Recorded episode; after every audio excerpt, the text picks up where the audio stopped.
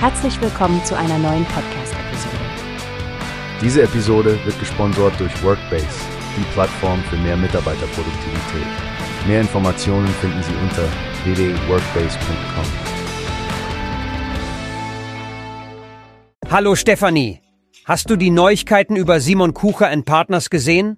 Echt beeindruckend, dass die Firma trotz der wirtschaftlichen Turbulenzen weiter wächst. Ja, Frank, das habe ich.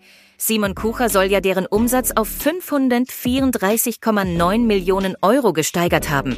Das ist ein Wachstum von 1,5 Prozent. Ziemlich stabil in diesen Zeiten, oder? Absolut. Und was ich besonders interessant finde, ist ihre starke Präsenz in den Regionen Asien, Pazifik und Europa. Das spricht doch für eine ziemlich solide globale Strategie. Genau. Und offensichtlich können sie sich auch in schwierigen Märkten behaupten. Ich meine, Healthcare, Consumer Goods, Financial Services, das sind Bereiche, die wirklich gut performt haben. Bei Financial Services reden wir sogar von einem zweistelligen Umsatzplus. Das ist vor allem beeindruckend, wenn du bedenkst, dass andere Geschäftsfelder wohl stark unter den Krisen des letzten Jahres gelitten haben. Und dann sind da noch die Bereiche Transaction Services and Private Equity.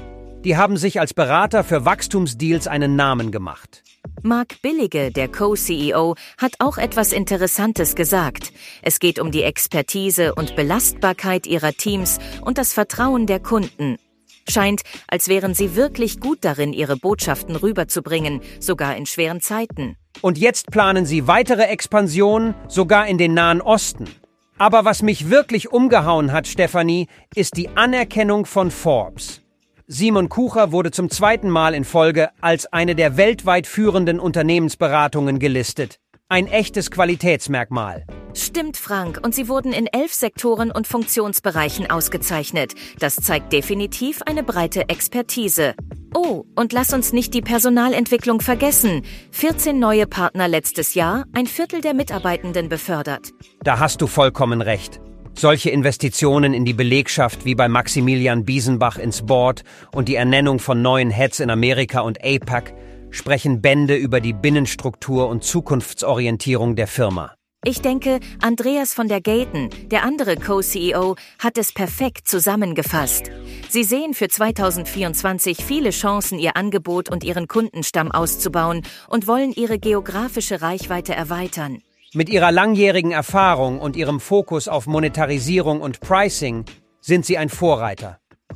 Unlocking Better Growth scheint nicht nur ein Slogan zu sein, sondern die Basis ihres anhaltenden Erfolgs.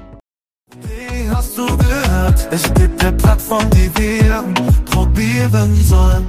Workbase heißt die, hört dir das an. Mehr Produktivität für jeden Mann. Werbung, dieser Podcast wird gesponsert von Workbase. Mehr Mitarbeiterproduktivität, hört euch das an.